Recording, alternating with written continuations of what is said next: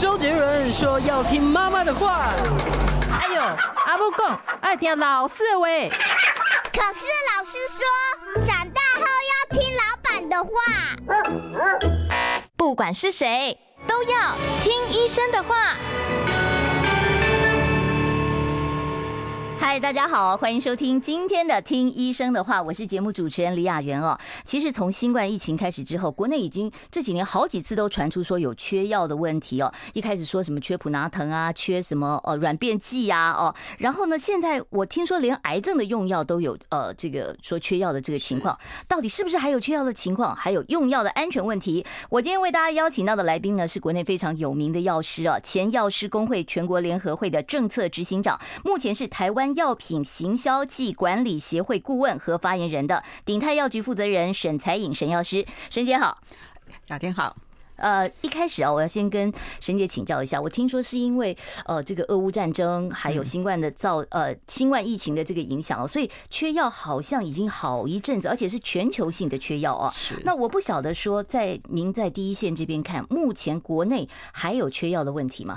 其实目前都还是存在，还是存在缺药的问题，尤其是抗生素，有一个 amoxicillin 复方的第二代的抗生素，目前还是供应不足。那这种抗生素它是治疗什么疾病需要用的？它就是呼吸道感染跟泌尿道感染。然后在疫情的时候，它用，所以从去年就开始缺了。嗯，它只是政府很奇怪的，就是说，呃。目前就是说，六二五单位的国内有执照，一千单位的都是进口的。那从去年就缺的时候，其实台台湾厂有能力做六百二十五毫克的，应该就有能力做一千毫克。所以现在一千毫克的是大缺货。那那全部四张执照都是进口的，那所以说食药署是不是有失职？你在那个去年就知道这个供应就有问题。其实前年在这个疫情的时候，提早做好这个配套措施啊，对，你可以鼓励台湾厂，就是说，哎，生这个剂量，生产这个剂量。所以说，呃，之前就是说，呃，医院塞爆啊什么等等，因为有时候你在。基层你用不到第二线抗生素缺的时候，有时候没有办法对症下药，有可能让他的病情变严重，这个是有可能的。是，那我之前听到的说是呃，去年说缺普拿疼嘛，那是因为新冠的问题嘛？哦，对。那现在普拿疼还缺吗？呃，现在没有缺的那么严重，现在就是指示药，所以指示药是小包装的，小包装的不缺，现在是调剂的缺，而且调剂的那个价格已经都是高于健保价，因为原物料全部全球都涨哦。所以这个是全球性的这个缺货，但是我们在药局里面，其实这个是也是只是药是可以买得到的嘛？对，是可以买得到。可是因为又有健保给付哦，所以这个部分我之前就有在呼吁，就是说只是药要如果退出健保，它可能就不缺了，因为它回归市场自由机制。哦，就我愿意多花点钱，我就可以买得到。对，那厂商他不会亏本嘛？嗯，亏本的生意没人做。你健保，比如说你你你给我四毛，我现在进货成本还没有打定就要六毛了，那。谁要做？没有人要做。那那沈姐，我要问一下，这个指示药跟成药到底有什么不同啊？像普拿疼，我好像在那个药局里面，我随便架子上面一拿就普拿疼了。啊，对，我们药品分三级，就是分处方药，嗯，处方药是一定要医生有处方才行。然后就是医师、药师指示用药，这我们讲的指示药，就是像普拿疼，这个就是指示药。药师也可以指示用这种药。对对，我们在药师的指导下，他可以去使用。那再来就是成药，成药就有像绿油精啦，那个是一类成药啦，油啊这种。哎，对对，就像一些。外用的，然后这些的话就属于成药部分。所以我们在架上拿的这个呃普拿疼，其实它也不是成药啊，它是指示药啊，指示用药。就是说呃，就是说你有什么问题或者在购买的时候哈，药师都可以就是会帮你做一些这个用药的一个指导跟教育。讲到普拿台，讲到一个笑话，那时候不是疫情很严重，然后很有些这种在台面上的讲，就是说哎呀这个什么普拿疼，然后什么退烧或什么治疗那个打疫苗，嗯。就有一个民众就说他兰普纳特，我说那呃因为缺货嘛，所以我就问他说，你有什么症状？他说没有，我是要吃来预防新冠肺炎的。还有人把这个拿来当，所以说我们在这个用药的教育跟宣导。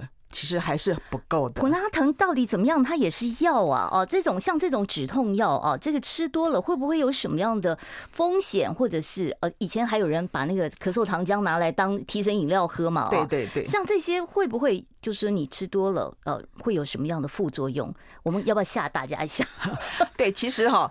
有些人呢，喝完酒拿这个就吃普拿疼，就头痛嘛，头痛就吃普拿疼来解酒，这个是非常危险的一个行为。会怎么样？它严重的话可能会引起猛暴型肝炎，因为酒它是从肝脏代谢。那我们的止痛药里面就是乙酰胺酚。嗯。顺便跟大家卫教一下哈，普拿藤它的学名叫乙酰胺酚，所以普拿藤不是一个成分名，就像当初大家把它只是一个药厂给的商品名字，就像当初大家讲维骨力，可是现在大家知道维骨力是葡萄糖胺的，总算经过这二三十年大家知道了，所以我这边还是呼吁大家一下，就是说你只要买同成分的乙酰胺酚，其实现在只是用药是完全不缺货的。普拿藤缺货的时候，其他这个乙酰胺酚是都不缺。好，那另外再问一下这个软便剂啊，有一阵子说缺嘛，是呃什么氧化镁？对，氧化镁。那现在还缺吗？现在其实还是供应不足，还是供应不足啊？因为他现在他本来哈，其实，在缺货的时候，我自己才知道，他他有两张在生产的，都是同一家药厂在做。哦，所以是生产源这边不够，是不是？就是只有一家药厂在做，那这家药厂它不可能就是全部都是做做这一种药，它一定是排一个这个制程嘛，就是说呃，今天这个礼拜做什么药，然后下个礼拜做什么药，所以说当这个药厂它没办法制作出来或原料缺的时候，做上全台大缺货。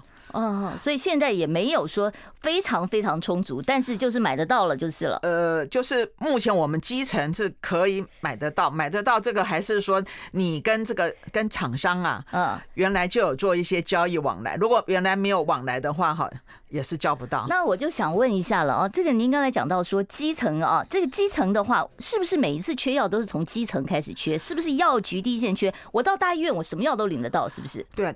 所以在氧化镁缺货的时候，我就说氧化镁这个缺药，这个是让我们政府不是讲分级医疗、分级医疗，就对啊，就鼓励你自己拿着慢性处方签去领药嘛。对，这个。分级医疗在缺药的时候，哈，就形成阶级医疗，就是一个照妖镜。缺这是缺药，就是一个照妖镜。所以，我们还是在一个阶级医疗的一个状态下，大家还是没有办法去分级医疗。像现在七月，大家会有感嘛？你去医院可能要多付个两百块，因为第一次要部分负担。嗯。可是你如果基层缺药，那你你你没办法，我就只能去去大医院，我就领得到这种药。对对对，你说你叫民众说。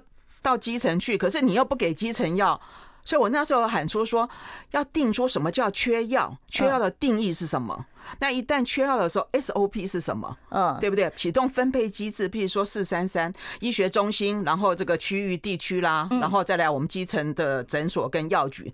这个分配的话，那这样子的话就不会造成说民众领不到药。那我刚才想，陈姐，你是沈姐，你也讲过，他你说这个像呃普拿疼，其实它有很多成分是一样的药嘛，这名字不一样嘛，哈。乙醯胺酚，哎，跟大家在讲乙醯胺酚。那我就想问一下，如果说今天医生给我开的单子上面是普拿疼，但是普拿疼这个药局我要领药没有，那然后药师跟我告诉我说我可以拿同成分的给你，这是可以的吗？对，在法规上我们是可以用同成分替代，这个是 OK 的。OK，叫呃不用再跑一趟医院说问医生说我可。不可以？对，重新开一张处方签。基本上就是说，你你疼痛的话，可能是临时需求。可是如果说你是慢性病，你可能知道你固定在是哪个牌子，那个牌子缺货的话，我们就会告知病人，就是说，哎，我们是用同成分来替代。是，其实沈姐，我知道大家还有用药有一个很大的迷思哦，就是相信说国外原厂的药一定比较好哦，然后呢，大家都要用原厂药，不愿意用学名药哦，然后甚至于有的人倒会跟医生讲说，我自费，你给我开原厂。药哦，这原厂药跟学名药之间真的有这么大差距吗？大家可能喝过可口可乐跟百事可乐，它都是可乐。嗯，其实说味道有一点点不一样。对，就是说制成，就是说它有时候复形剂不一样，因为总是原厂它的制成，它不可能百分之百公开嘛。嗯，就有些不一样。那原厂真的比较好吗？其实这个哈。不会，因为在整个台湾的话，它经过 BAB 的一个通过以后，它才能够上市，所以它在整个整体来讲，其实是疗效是一样。当然牵扯到一个就是说赋形剂，嗯，每个人体质有差异。什么叫赋形剂啊？就是说让我们这个药定药丸可以打成。定剂的这个复形剂，然后让它比较不不会有味道的，然后让它比较容易吸收的哈，这个叫复形剂。那这个复形剂其实其实我也碰过，我们不要讲说哪一种药，那个药现在已经退出台湾市场，它是进口的。碰到至少有五六个跟我讲，台厂的比进口的好。哦，所以说不是一概而论，因为每个人体质差异，有些人他吃可能 A 牌有效，有些人吃 B 牌有效，嗯，可是就是跟每个人的基因跟肠胃功能其实会影响到一些吸收，并不因为说它是原厂药还是啊学名药而有什么样的一个差别，其实是没有差异的。对，那当然我们就是讲说每个药厂的水平哦，这个也很重要。台湾的制药水准现在不错吧？对，现在就是 PICS，所以说你看常常看到有一些药物回收啦，哦，必须要回收什么，那个就是说我们政府有在去。做管理，就是说，当不符合规定的就会下架，所以这个部分其实民众不用太过担心。所以说，如果我们能够扶持台湾药厂，针对学名药的部分，在呃进口如果来不及的话，如何让台湾厂来就不会有这个缺药这个困扰了？对对对，就是我们粮食都要自产自足了，你就何况药品这个事情啊？那另外要跟沈姐讨论一下，就是一边我们说缺药，另外一边我们又看到很多医生开那个药给给一些银发族的朋友，或者是有一些慢性病的朋友，那药开的很多啊。那如果说有的时候都根本没吃完呢，就大量的这个药就丢掉了，好浪费，看了好心疼啊。那是不是开药现在有过于腐烂这个情况？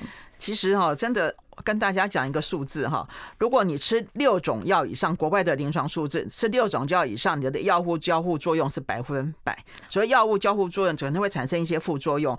那临床上，在美国的研究也显示说，有百分之八十的药物副作用，我们当成另外一种疾病来治疗。所以有时候是药物造成的副作用，然后你去跟医生讲，然后然后又加了一个，多给你一个。对，所以说用药为什么要问药师？为什么要有家庭药师？就是说，如果你全部的药都在这家。药局领的话，其实他整个了解你的用药，你就不会要用用越越用越多。对啊，如果说啊，你我吃了这个药头晕，然后我又去吃呃吃什么抗晕眩的药，或者是呃对不对？我呃吃个什么降血脂的药，然后很多，包含便秘也是。我顺便讲个例子，大家很多有那种老人家吃那种甘草糖浆啊，嗯黑药水啊，它里面有那种等于说这个鸦片的成分。哎，这不是说它止咳很好，神效啊。可是鸦片的话，它有三种作用，一个是止咳，嗯。还有一个是止痛，还有一个是什么？治疗拉肚子。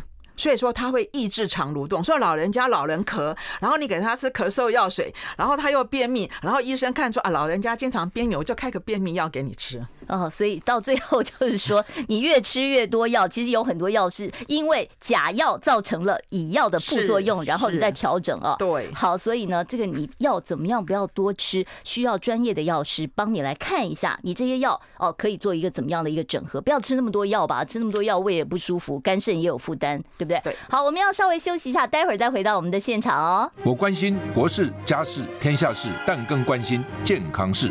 我是赵少康。推荐每天中午十二点在中广流行网新闻网联播的《听医生的话》，我们邀请到的都是国内数一数二的医疗权威，给你一个小时满满的医疗资讯，让你健康一把抓。除了收听以外，还要到 YouTube 频道上订阅 “I Care 爱健康”，按赞、订阅、开启小铃铛，爱健康三支箭，一件不能少。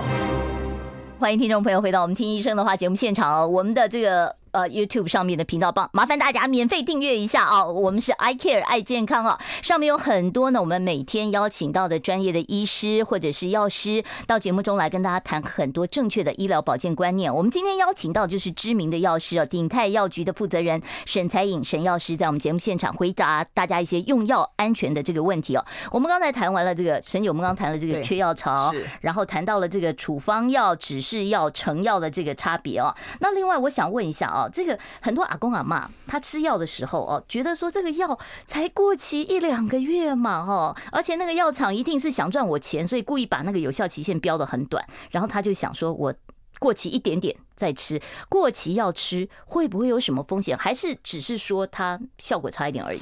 其实还是有风险。第一个就是说你保存的方式，因为台湾气候潮湿，那有些人很不好的习惯，把所有的药都往冰箱放。哦，不应该放冰箱吗？很多人把冰箱当百宝箱，连化妆品什么都放进去。对呀，对呀。其实它那个冰箱的话，其实更让我们的药片容易受潮，其实更容易坏掉。那尤其是小朋友喝的糖浆，糖浆的话绝对不能放冰箱。糖浆开封以后哈，大概是两周要用完。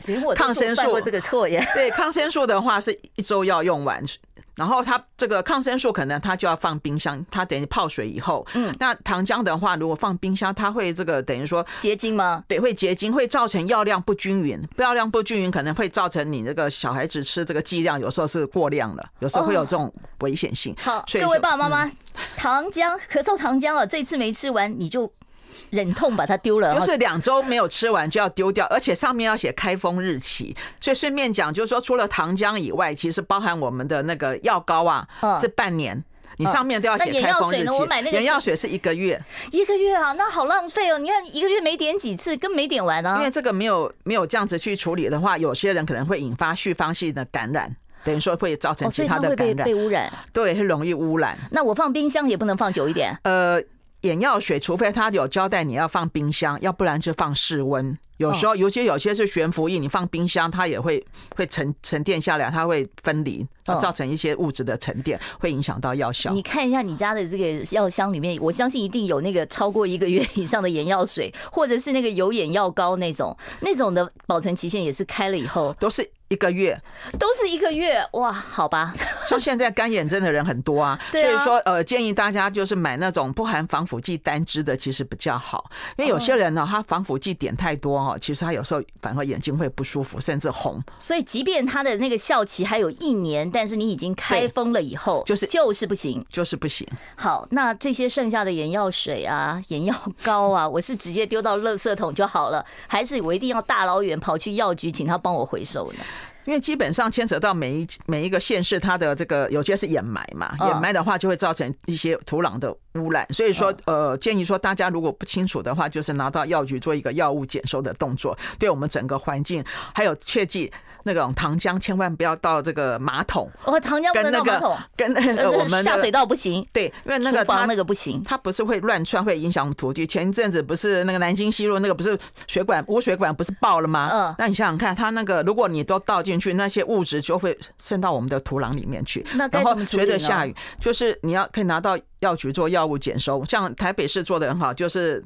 每年哈，就是就给我们那个桶子啊，嗯，就在一季大概就一个桶子，然后我们会倒到那个大桶子里面去，然后那个环保署的在专专业的去回收这样子。哦，是好。那接下来我就要问一下用药安全的一些问题哦，像老人家，像我们家的 老人家，常常就会说。糟糕，我犯迷糊了哦！我不记得我这个药刚才吃过了，我又吃了一次。尤其是最常发生什么降压药、降血压的、降血脂的这种重复吃了怎么办呢？需要马上到医院去报道吗？这个其实真的是蛮危险。当然，在这个之前者预防，我觉得家就是那个一格一格的药，那个药盒一定要放放着，然后看那个就是有没有吃，嗯，好就知道有没有。所以这个部分。首先要做，那万一不小心这样吃的话，就是我们必须要量血压或者是量血糖做一个观察。嗯，哦，如果说身体有不适的话，就要赶快到医院去。是，那如果说我这一次呃本来不应该是八个小时吃一次，我可能呃这一次就一下子呃吃虫了啊，可能不到八个小时我吃虫了，那我是不是要下一次我就直接再往后面再跳一次呢？还是说？基本上就是说，呃，这个跟忘记吃药哈，我们就一起来讲。就是说，如果说我们譬如说是十二小时吃一次的这个慢性病的药，那如果说你是在呃，我们是早上八点吃嘛，那你可能晚上八点吃。那如果说你在这个等于说中间的时间，就是呃，就就吃了，还没到时间就吃了，就是一半。就是说你在这个一半之前，就是说你可能十二点就吃了，那你后面的话你还有。八个小时嘛，嗯，那你这八个小时的话，你你还就是说，你这个我们会建议，就是说下一次的，因为这个长效型的话，其实它在我们血中浓度还是持续有在运作，不会一下子就是完全没有药效。我们会建议，就是说你可以考虑，就是到隔天再吃，如果是十二小时的哦，所以你宁可少一次也没关系，就是了。对，因为你前面已经两次了，你的血中浓度就上升了。嗯，那尤其是血压跟这个血糖是非常危险，低血糖这个也是非常危险的。太多了，太危险了哈。是好，那另外就是您刚刚讲到那个时间的问题哦。我我小时候呃，不是不是我小时候，我我女儿小时候我就有一个困扰，她每次都跟我讲说，一天吃四次，那一天吃四次，那小朋友睡得早啊，然后起得晚啊，那我怎么样平均把它切成六小时、六小时、六小时？我半夜要把它摇起来吃药吗？呃，其实不要，因为生病其实睡眠非常重要，休息非常重要。那该怎么四次的话怎么办？四次的话，所以一般我们都讲三餐饭后睡前就这样子就好了。就就不要。每个人吃饭时间又不一样，是可以什么九一五九这样子吗？呃，其实这样子的话也是可以，就是说基本上你你只要两次之间至少有个四个小时以上就 OK。哦，好，所以如果说你是两餐饭中间只隔两小时，那也是不行的。对，那就不行。好，那所谓的饭前吃、饭后吃，这饭前是饭前多久吃，饭后又是饭后多久吃？什么药是常常要饭前吃？饭前吃的话，大部分就是饭前大概是三十分钟到一个小时左右。那饭后的话，大概就是饭后大概在一个小时之内吃。嗯，好，那很什么东西要饭前吃？其实举一个胃药的例子来讲，大家这个就是说胃药。这基本上治疗型的，像溃疡或胃食道逆流的那种，我们都会建议早上空腹吃。它这个药，因为它主要是抑制胃酸，所以说它必须要在饭前大概一个小时吃。那像有一些胃乳片，其实胃乳片它如果来治疗这个，对，它其实是你。马不舒服的时候马上吃，它那个是其实是吃短期的，用胃乳片来治疗你长期的一些胃的问题，其实它的疗效是其实不是很好。它只是让你当下稍微舒服一点，哎，什么胃散呐、胃乳片都是一样啦。嗯，我顺便要讲到一下胃散，因为胃散这个部分有含碳碳酸氢钠、小苏打的这种成分。我曾经碰到有一个嗯同学，他他这个就是他高中的时候胃已经切掉一半了。哦，可能这个胃散他从小。就吃那个。好，我们等一下再来问为什么哦。好，我们稍微休息一下，待会儿呢再回到我们听医生的话节目现场。我们今天为大家邀请到的呢是呃知名的药师哦，鼎泰药局的负责人沈才颖沈姐，在我们节目现场哦，三十八分以后开放现场 call in 给大家提问题。我关心国事家事天下事，但更关心健康事。我是赵少康，推荐每天中午十二点在中广流行网新闻网联播的听医生的话。我们邀请到的都是国内数一数二的医疗权威，给你一个小时满满的医疗资讯，让你健康一把抓。除了收听以外，还要到 YouTube 频道上订阅 “I Care 爱健康”，按赞、订阅、开启小铃铛，爱健康三支箭，一件不能少。欢迎大家回到听医生的话节目现场，我是主持人李雅媛啊。好，我今天呢现场为大家邀请到的是非常有名的药师沈才颖沈药师。好，接下来我们继续来跟沈姐讨论。哎，沈姐，我们刚刚讲到胃散这件事，对胃散，对对，好多人这个从小我们就是擦擦擦强胃散哦。对，然后很多人就是说，哎，我不舒服就买胃散。对，因为胃散里面它有那个小苏打，小苏打它很快中和你的胃酸，然后消胀凉凉好舒服哎。对，可是对于胃溃疡哈或者是胃食道逆流人，其实不是很适合。等于说长期。因为它会让你胃壁变薄。你在煮牛肉，你会不会觉得放些小苏打，牛肉会比较软？哦，烂得快，对，软的快。我刚刚讲就是有一个高中生，他到高中胃就切掉一半，因为他从小他们家就把这个强胃散放在冰箱，但是强胃散不能放冰箱，要跟大家讲一下，那个会潮湿，会结结室温就好了，对，室温就好。然后从小就吃，吃到高二，他胃就切掉一半，胃穿孔。哦，所以你偶尔吃 OK 了，但是你吃太饱，你去吃那种自助餐吃到饱哦，你可以吃，偶尔吃一下舒服一下这样。对，但是不能当固定的一个治疗用药。呃，你不能把它当成健素糖一样，没事就吃这样子了哦。好，这是胃散的一个问题哦。那另外就是说，嗯，有没有什么药品它是特别必须要放在冰箱里的？像那个胰岛素啊，哦，糖尿病的，对，然后有些少部分的那个就是我们青光眼的眼药水啦。哦，青光眼的眼药水，对，就是说有。等于说有特别讲的才要放冰箱，其他其实都不用。那像小大家会说小孩子的退烧塞剂呢？退烧塞剂如果在冬天其实放室温呐，那因为夏天呃冬天不会啦，哈，夏天的话你可以，可是要放冷藏，绝对不能放冷冻。可是你要给小朋友塞的时候，先拿出来再退冰，可能要三十分钟到一个小时再给小朋友塞，要不然那个太冰了。是。那另外就是说，到底我们喝药要喝多少水？很多那个我记得以前我同学就很喜欢示范说，你看哦，这么大一颗药丸。我咕噜就能吞下去，我不用喝水，很拽哦。但是这个很危险，这非常危险，可能会造成这个食道溃疡。它会粘在，对，它会粘在食道上。嗯，水喝的太少也会。像那种糖衣定呢？那个糖衣定其实很好吞诶。糖衣定是比较不容易，可是我们就是说胶囊比较对，胶囊会比较容易。可是我们还是建议，就是呃，吃药还是要配水，它会让它比较能够顺下去。对，顺下去，然后它的这个到达胃里面，然后再到我们的肠子。比较这样这样子会比较顺，要不然你可能就是卡在那边，然后要老半天，然后它整个药效作用也会延迟。是好，那这个一喝水哦来送这个大家 OK，那到底要喝多少水送？我喝一口咕噜吞下去就可以了吗？至少要一百五十 CC。就是差不多一个半的养乐多的瓶子就像我们那个免洗杯嘛，大概就是八分满，差不多就一百五了。哦，要喝这么多，在外面的差不多。对，好，刚才其实沈姐有提醒我们说，爸爸妈妈小朋友个退烧药千万不能用果汁。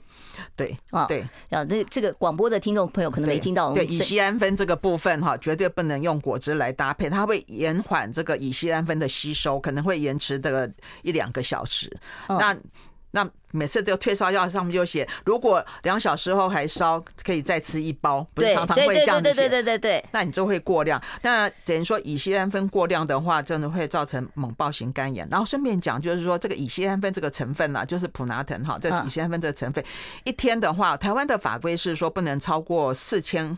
四公克，等于四千毫克，嗯，好，就是八颗。可是，在美国法规已经降到就是是三千毫克，是六颗，所以我都比较建议还是就是不要超过六颗。如果老人家是不是必须要更少啊？老人家的肝肾功能都比较不好啊。对肝肾功能不好的话，必须就是在医师的指示下，就是这依照你的检验数据的报告，来减低你的剂量。像那种万克氏那一类的药物，也是它是它不是乙酰胺酚，可是它是我们所谓 COS two，也是属于那种就是 NSAID。那以等于说比较新的止痛用的嘛，对，也是止痛用，只不过它比较长效型，比较不伤胃一点。哦，所以它是比较相对是比较不伤胃一点。对，可是它也是一个，它那个从肾脏代谢。哦哦，所以肾脏要小心了。对对啊，哇塞！所以肾功能不好的话，可能就会医生就会开乙酰胺粉，它从肝脏代谢。哦，所以你要开哪一种止痛药，还是要看你的肝肾功能。对，哦，你如果肝不好，那就从肾代谢；如果你肾不好，那就从肝肝代谢。那肝肾都不好，还有选择吗？那就是要考量它是哪一个状况好一点，然后剂量要可能要减半，依照它的。肝肾功能来做一个剂量的调整。是，那另外我每一次就看到那个药袋上面就讲说啊，你有没有那个，或者是你护士小姐都会问你，你有没有药物过敏？我每次都勾没有，但我有没有我真的不知道啊。药物过敏会呈现什么样的症状啊？其实基本上就是呃最常见的就是痒嘛，跟肿嘛，就像好像有些人就是嘴唇肿起来啦，眼睛对啊，这个眼睛肿起来。那说到过敏，其实快的话有人十几分钟，可是慢的话也有人两三个月。两三个月还有可能，因为我两三个月前吃的药过敏啊，没有，就是等于说你可能是一些慢性病的药，你在吃可能会这样子。哦，你要持续在吃的药。哦，那其实有时候。自己不知道，所以这个部分的话，当然就要跟医生做讨论，从你的药里面去看哪一个是比较容易可能过敏的。嗯，那其实呃，呼吁大家就是说，很多人记不清楚自己到底对什么药过敏，对不对？对啊，我而且我们那个药名，那个药名我们根本不知道，所以我们是呼吁就是说，民众就是说，你去看医生的时候，请医生把你过敏药写到你的健保卡里面。嗯，其实我们还是要呼吁政府，就是说，我们药师这边目前没有写的功能。其实我们碰到有些民众，他去看医生，那医生病人很多，然后他就。没有写，然后来他又忘记了，所以这个部分就是让我们药师有权利可以把它写进去。我关心国事、家事、天下事，但更关心健康事。我是赵少康，推荐每天中午十二点在中广流行网、新闻网联播的《听医生的话》。我们邀请到的都是国内数一数二的医疗权威，给你一个小时满满的医疗资讯，让你健康一把抓。除了收听以外，还要到 YouTube 频道上订阅 I Care 爱健康，按赞、订阅、开启小铃铛，爱健康三支箭，一件不能少。欢迎听众朋友回到我们听医生的话节目现场哦，我是主持人李雅媛，坐在我身边的呢是呃知名的药师哦，鼎泰药局的负责人沈采颖呃沈姐在我们节目现场哦，要回答大家一些用药安全的问题。我们刚才其实 YouTube 上面我们已经回答了好几个问题了啊，可能有些广播的听众朋友没有听到。如果你也有用药方面的困扰，你可以拨呃零二二五零九九九三三零二二五零九九九三三来请教呃沈姐啊。好，我们接第一位听众朋友电话，你好，请说。哎，你好。嗯。哎，哎，你好。哎，你好。那个沈沈药师傅好。哎，你好。那个降降血脂的跟阿司匹林的药，长时间吃有什么？说降血脂跟什么药？阿司匹林吗？阿司匹林配是。说这样子吃长期吃有好有什么好处跟坏处？谢谢。哦，降血脂的药好像副作用很多哎。降血脂药基本上就是说，呃，医生怀疑就是说你有这些心血管的风险，嗯，就是说你可能就是呃。之前有没有就是说一些心脏病的病史啦，或者是胆固醇比较高，或者是家族的一些因素？那阿司匹林的话是可以预防血栓，那这个降血脂药是让你血管比较不会硬化。所以这都是针对心血管疾病开的嘛？对对对，一般如果长期吃的话，就是说你可能心血管比较有问题。那有些糖尿病的病人，医生也会开，因为糖尿病的病人他也比较容易会有，就是说有这个心血管的问题，所以他的控制的这个血脂可能一般人可能。能两百以下，他们可能就要一百六以下。哦，那这个降血脂的药吃多了会有什么样的副作用？所以就是说，定期要做一个那个，就是。肝肝功能检查，有些人可能会有肝的问题。那就是说，在吃这个降血脂药，有时候它会造成我们的 Q10 流失，可能肌肌力会比较流失，可能要适当的补充一些 Q10 啊，然后预防的肌力的流失，这个部分要做注意。好，我们再接下一位听众朋友电话。你好，请说。哦，我快说，你好，快说问几个问题，就是说，要是所谓的饭前饭后，那如果忙的时候可以马上吃吗？吃药之后马上吃饭，或者说吃完饭马上吃药吗？哦，就是忙的时候啊，怕等一下忘记了。基本上就是对饭前哦，至少能够十五分钟到二十是最好。可是如果真的忙的话，没办法哦，有吃总比没吃好。只是说它吸收率确实会差一点。哦，就是你跟食物搅得太近了，对，有时候可能吸收率会差个两成三成，这个有可能。对，就是尽量可以的话，就尽量这样子。但但是还是，如果你真的来不及了，你就有吃东西还是要吃好。好，再接下一位听众朋友电话，你好，请说。啊，喂，哎，是的，你好，啊，沈药师你好，你好，我有一个朋友脑出血，他做过伽马基治疗，术后伤到横膈神经，常二胃酸，胃很不舒服。可是最近他有一个邻居的药师介绍他可以吃酵素改善胃部的功能，请问酵素吃了有什么副作用？有风险吗？那酵素吃时要配凉水吃还是温水吃？有哪些注意事项？啊，饭前吃适合还是饭后吃适合？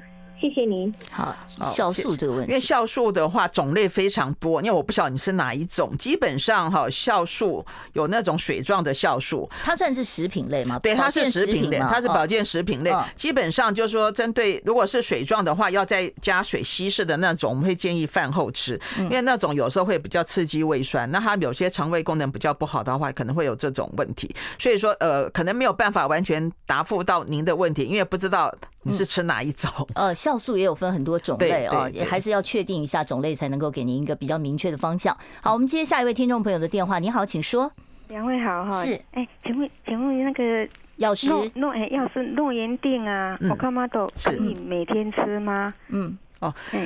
哎。基本上是成药对不对？对，它它是呃只是用药哈，基本上就是说呃每天吃是没有问题，只是说你的每个人的状况哦的需求，它需要的益生菌可能种类不一样哦。它本身是它是一种益生菌哦，它是一种益生菌。对对对好，就是说我们有时候肠道的这个菌种，有时候健康人有时候也会，有时候你排便有一些呃感觉比较。不正常的话，其实吃这个的话，它有些会有些帮助。可是因为呃菌种不一样，有时候其实要依照你的呃肠胃的状况，其实去做不同的这个益生菌的选择会更好。对，可能张三吃很有效，李四吃没什么效哦，那就可能菌种不对了啊。对，好，我们再接下一位听众朋友电话。你好，请说。等一下，那那个就是湿疹的药，如果隔年用可以冰冰箱嘛？啊，还有那个配药的水是温水、冷水？哦，配药是用温水、冷水。那那配药的话，就是说，呃，冷水是也 OK。那温水的话，基本上我们也不要超过四十度，好，这样会比较好。哦，太热的不行。太热的话，有时候你那个药片就可能 碰到水，它就已经融化了。哦，哎，会有这种问题。冰水可以吗？呃，不建议冰水啦。哦，对对，会延缓它那个对，这对你肠蠕动其实会受影响。对，是刚才其实哎，沈姐，我我我怕那个广播那边的听众没听到。我们刚才我觉得那个很重要，就是呃，如果你拉肚子，很多人会买运动饮料嘛，哦，或者是发烧就觉得说我要喝点运动饮料。运动饮料不能直接喝，对不对？对，运动饮料的话一定要加水。运动饮料是给运动完的人吃，不是给我们正常人或生病的人吃。大家要。讲到这个运动两个字，因为运动他们就是说他们消耗比较多的热量跟电解质，流汗嘛，他们需要，他们因为它里面有糖，所以它补充它的热量。所以说正常人的话拉肚子，我们建议还是要买这种就是专门就是说呃吃的在药局买的那种电解水或者是电解粉或电解片是比较适合，就是说补充我们一般生病人要补充电解质的这个营养成分会比较好。好，如果你一定要用这个市售的运动饮料的话，记得要加一半的水啊。好，我们接下一位听众朋友电话，你好。好，请说。你好，你好，医师，请你好。哈。因为我本身有将急性脊椎炎哈，嗯，然后医师有开那个万克氏，是，还有那个长期的那个安次百乐钙定，嗯，然后跟那个活性的维生维他命 D 三，嗯嗯，那这样我长期吃的话，这样对身体有没有关系？嗯，但是百乐跟那个 D 三是没有问题啦。那万克四这种就是说，我不晓你的疼痛程度啦，哈，就是说，其实你如果没有每天痛，你可以就是说。呃，痛的时候再吃，当然也要跟大家讲，就是说，哈，像我们头痛不要忍，有些就是说我们头，尤其是女性的经痛，就是说，哎呀，我就要忍，我忍忍，我不要吃那么多止痛药，我就跟大家讲一个观念，就是说，当你在小痛的时候吃，哈，你的药效有八成，当你到大痛才吃，药效只有三成。你可能你小痛的时候你吃一颗，你可能就不用吃了，可是你等到大痛的时候你才吃的时候，你可能要吃可能三颗，或者要吃两天，你的这种症状才压下去。所以说。不要怕吃止痛药，可是问题说止痛药是不是要？就是说长期吃，你在发炎的时候那一段时间可能要吃，尤其是刚扭伤，很多人就是扭伤不吃药，其实更容易有后遗症。你千万不要想到说我艰苦卓绝，我就是忍忍到后面我就可以少吃，没有忍到后面你吃更多。对，而且你那个老了以后问题更多。那你这个是慢性病的这个的话，如果说没有很痛的时候，其实可以看状况来做一个调整。好，我先接下一位听众朋友电话，麻烦你长话短说，因为我们马上要进广告，你先说，请说。喂，Hello。哦，他电话可能已经断了，没有关系哦。那等一下，你四十八分以后呢，你再拨二五零九九九三三二五零九九九三三哦，重新的再拨一次啊。呃，我们待会儿呢会请呃沈才颖沈药师呢来回答你相关的一些问题。我们今天现场为大家邀请到的呢是呃这个知名的药师鼎泰药局的负责人沈才颖沈老师呢在我们的节目现场。如果说你有任何用药方面的问题啊，包括了一些交互作用啊等等啊，你都可以拨电话到我们的现场来。待会儿呢。我们会请沈姐在现场给大家一个用药的方向，让大家来做一个思考。好，我们稍微休息一下，待会儿回来。我关心国事、家事、天下事，但更关心健康事。我是赵少康，推荐每天中午十二点在中广流行网、新闻网联播的《听医生的话》。我们邀请到的都是国内数一数二的医疗权威，给你一个小时满满的医疗资讯，让你健康一把抓。除了收听以外，还要到 YouTube 频道上订阅 I Care 爱健康，按赞、订阅、开启小铃铛，爱健康三支箭，一件不能少。先欢迎大家呢，继续回到我们听医生的话节目现场。我们今天现场真的超满的，好多人有用药的问题要想要请教沈彩颖沈药师哦。呃，好，沈药师，我们刚才讲到说，有听众朋友问到说，钙片鱼油真的不能同时吃，对不对？对对。鱼油会影响到钙质的吸收，让钙质会皂化，所以这个部分至少要隔两个小时。或者我会建议鱼油是晚上饭后吃。那钙的话就是睡觉前吃，因为钙会让我们肌肉放松，嗯，所以说有时候对睡眠反而有帮，就像你睡前喝牛奶一样啦。呃，那那人家讲说你这个睡前吃的那一次药，可你吃完了马上咕噜就躺下去，会不会造成它粘在喉咙？所以睡前的话，我们大概是睡前一个小时。哦，是睡前一个小时，你不要吃完药马上就躺下去睡，这反而不好啊。好，我们开始继续接听电话啊。我们现场专线是二五零九九九三三，你好，请说。喂，你好，请问一下，我打我今今年八十二岁，我打了玻尿酸打了差不多十年了，但是医生有开希乐宝，哦，希乐宝那个呃万克氏，按哪一种药比较纯？那我痛的话，有时候想出有出国的话，我都会吃一颗，嗯、然后那个合利他命。E X 是适呃，我们是适合吃吗？哦，好，这个老人家适不适合吃这两种？应该是都是止痛用的嘛，哈、呃，不是，呃，对，那那刚刚讲的万克斯跟希乐宝都是止痛了，那个就是。痛才吃，那两个其实它的那个作用机转都是我们在药学上就讲，都是 cost two 的话，大概是差不多啦。哦，那你就痛的时候才吃。那再讲真的 EX 的话，其实呃，基本上老人对对，那个那个吃是 OK 没问题。他们说还可以治筋骨酸痛啊。对，因为我们就是说呃，B one、B 六、B 十二如果缺乏的话，会造成我们体内一个半胱氨酸过高的话，就容易什么，就是呃，等于说中风啦、高血压啦、高血糖、高血脂等等。所以说吃那个的。话其实是 OK 的，OK 的，当然你就是适量了。哦，就是基本上是安全的，没有问题哦。好，我们接下一位听众朋友电话。你好，请说。你好，呃，想请问一下，呃，刚才药剂师有讲说普拿疼它的成分是呃乙醯胺酸、乙醯胺酚啊。那因为我对普拿疼过敏，那我是不是就可以跟医生讲说我对乙醯胺酚过敏？嗯，哎，当然比较保险的起见，当然就是这一类的不要吃。只是说你之前有没有吃过其他的止痛药？嗯，哦，因为有时候搞不好你吃过其他的止痛药，可是它也是乙酰氨酚成分。因为有些我刚刚讲过，赋形剂不一样，有些其实呃，现在大家你不是对那乙酰氨酚过敏，你是对赋形剂过敏。对，所以赋形剂列入那个主成分的那个血是我喊出来的。嗯，因为有些人他其实是对赋形剂过敏，不是对这个成分过主成分过敏。那有些人他到后来他什么药都不能用，没有药可以用了。但这你就很难鉴定吧？诶，所以这个就是说，你有吃过的药，其实说你你可以像你有那个健保卡，现在有这个好处，你大概知道你吃的什么什么药。对，哎，对，其实可以稍微注意一下。你可能就是，当然是最好不要。那你可以去回想自己有没有吃过曾经像其他的止痛药，然后同样成分的，对对对对，看复形剂是不是有问题啊？对，好，我们再接下一位听众朋友电话。你好，请说。两位好，我我请教医师一下哈，就是呃，我睡觉之前那个医师有开给我软便的药。啊，另外一种是另外一个医生开的，就是诶频尿半夜频尿的药。那两个就是睡前吃，啊啊隔多久？要隔多久比较合适？你说一个是吃频尿的，一个是吃什么？软便，软便的。嗯，哦，他那个没关系，两个可以一起吃啦，你就不用那么辛苦了。还是还是要等多久才能吃第二种？那个那个可以一起吃，可以一起吃，这个没什么问题啊。好，我们接下一位听众朋友电话，你好，请说。不好意思，如果皮肤科医生开的湿疹药膏啊没用完，放在冰箱隔年还可以用它？不行，刚刚已经讲了哈，就是六个呃药膏开封后六个月不能用，然后绝对药品不能放冰箱，你放放冰箱它会油水分离，那个主成分它就分离了，它那个就等于说整个疗效就不好了。嗯，好，所以药品呃不，除非特别定义你要放冰箱那种药，否则你就不要放了啊。好，我们接下一位听众朋友电话，你好，请说。喂，哎，主持人你好，是，我想请问一下。那个，哎，我现在他一直哈胃都胀胀的，然后医师有有建议说可以吃那个那个奥卡玛朵哦，他请问一下，对他是不是有去胀气的消功能在？哦，今天很多人其实我们胀气的原因有很多，那有一些是因为你的就是说消，就是说等于说好菌不够，造成它没办法消化，那可能是。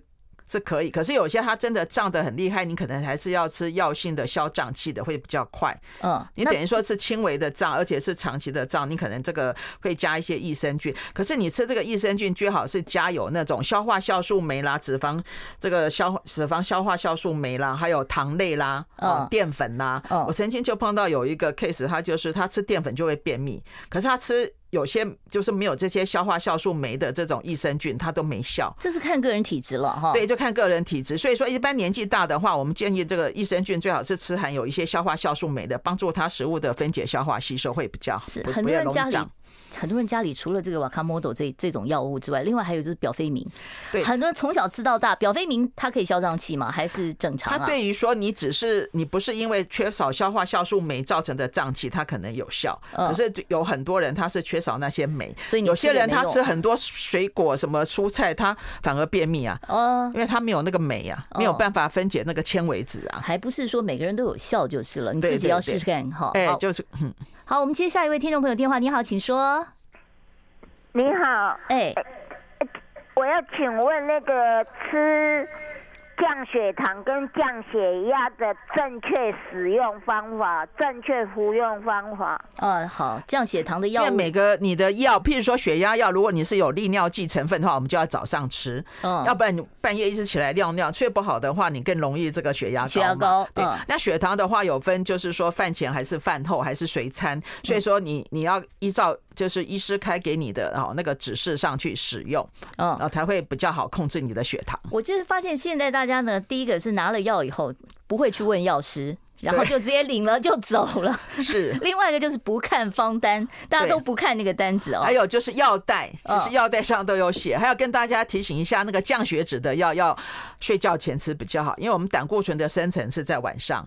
哦，所以降血脂的药不是早上起来先吃一颗。晚上我碰到有一有两个 case 就是这样，他们就一直降不下来。我说你改成晚上吃，后来血脂就降下来了。嗯，好，所以呢，每一种要我我没有办法再接了啊。这个我们外面小家子一直在举牌子告诉我说还有电话，可是呢，因为我们现在呢只剩下一分钟的时间，我真的没有时间呢，呃、再来接听其他听众朋友的电话了啊。呃，沈姐还有没有什么提醒的？我们三十秒。呃，还是请大家就是用药问药师，最好找一个家庭药师，你所有的处方都在那边领的话，不会把一个药物的副作用当成另外一种疾病来治疗，你的身体会更健康。好，我们今天非常谢谢鼎泰药局的负责人沈才颖沈药师到我们节目中来，谢谢沈姐，哎，谢谢。好，今天呢，我们的这个现场呢真的是非常的热闹啊，下次有机会，我希望能够再把沈姐请到我们节目中来回答这么多听众朋友的问题。今天没问到的，下次有机会我们再来请教沈姐啊。今天的听医生的话就为大家进行到此了，非常感谢您的收听，不要忘了哦，明天中午十二点零五分继续收听听医生的话。